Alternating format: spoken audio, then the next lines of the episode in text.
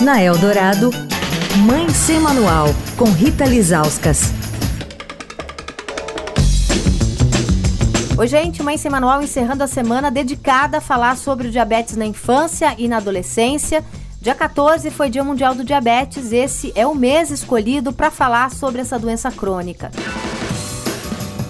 Com a gente essa semana o endocrinologista, o Dr. Ronaldo José Wieselberg, que é vice-presidente da Associação de Diabetes Juvenil, ADJ Diabetes Brasil. Doutor, eu queria que você falasse para pais e mães sobre como prevenir o diabetes, né? A gente viu aqui que o tipo 2 pode ser prevenido e como viver bem se diagnosticado com diabetes. A gente viu também que o tipo 1 não pode ser prevenido porque é uma doença autoimune que simplesmente acontece. Acho que a prevenção e como viver bem são muito misturados especificamente em crianças e também vai ajudar muito no convívio familiar, porque uma das melhores coisas para a gente prevenir diabetes é atividade física.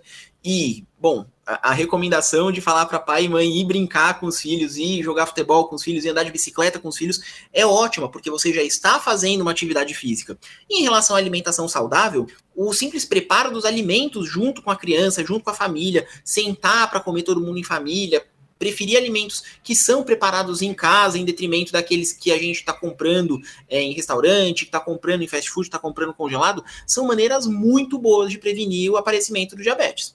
E em relação a viver bem com diabetes, bom, a pessoa que já foi diagnosticada com diabetes vai se beneficiar muito dessas mesmas orientações e, lógico, passar regularmente no seu médico, pelo menos a cada três meses, para uma reavaliação e adequação das medicações que não podem ser esquecidas também. Alguns realmente não vão ser prevenidos, mas ainda assim, quando, né, no caso do diabetes tipo 1, mas ainda assim, quando nós temos essas datas, a gente vai ter informação suficiente para que o diagnóstico seja feito o mais rápido possível e que a pessoa tenha uma vida com qualidade para sempre.